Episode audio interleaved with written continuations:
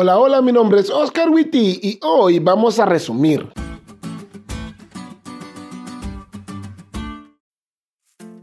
Feliz sábado, chavos. La lección de esta semana fue de gran bendición, especialmente para mí. Y para que me entiendas, te voy a confesar algo. Yo casi no le entendía al capítulo 11 de Daniel. Ay, ya, lo dije, ya. Se siente muy bien sacarlo. Muy bien, llevé una clase completa en la universidad sobre el libro de Daniel y cuando llegamos al capítulo 11 me perdí más feo que niño en supermercado. Así que a medida nos íbamos acercando a este capítulo de la lección, me dije a mí mismo, mí mismo es hora de desempolvar todos los apuntes. ¿Y qué crees? No le entendía los apuntes. Así que la semana pasada empecé a leer varios comentarios bíblicos que la iglesia ha escrito sobre Daniel. Y entre ellos, y lo fácil que la lección expuso esta profecía, entendí. Así que vamos a resumir al menos tres cosas que te podrán servir a la hora de hablar sobre la profecía de Daniel mañana en tu grupo pequeño. Número uno, no te centres en lo difícil, céntrate en lo fácil.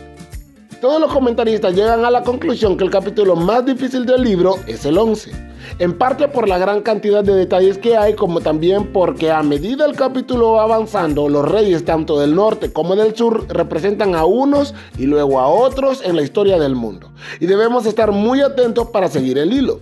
Justo ayer una hermana me dijo, pastor, está muy difícil esta lección. Y lo está, si te centras en el lugar equivocado. Pero lo más importante no es centrarse en lo más difícil de la profecía y partir de allí, sino centrarse en lo más fácil de la profecía y partir de allí. Hay cosas que son sencillas de entender, como Persia y Grecia o como el príncipe del pacto, por poner ejemplos. No te centres en lo que no entendés, centrate en lo que sí entendés. Número 2. En medio del caos, el príncipe del pacto. No sé si te pasó a vos también, pero cuando yo vi que apareció el príncipe del pacto en esta profecía que no venía hablando de nada bueno, sino solo de guerra y problemas, me alegré.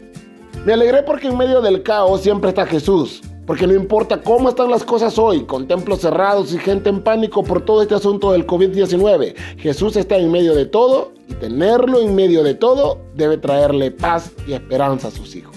Y número 3, el reino de Dios es establecido.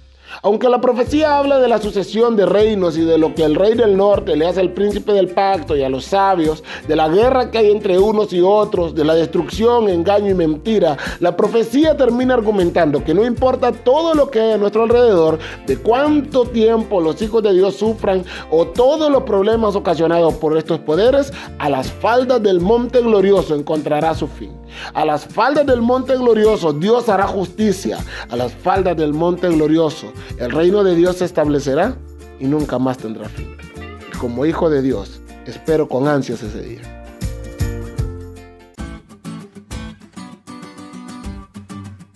¿Te diste cuenta lo cool que tuvo la lección? No te olvides de leerle y compartir este podcast con todos tus amigos. Es todo por hoy, pero mañana tendremos otra oportunidad de estudiar juntos.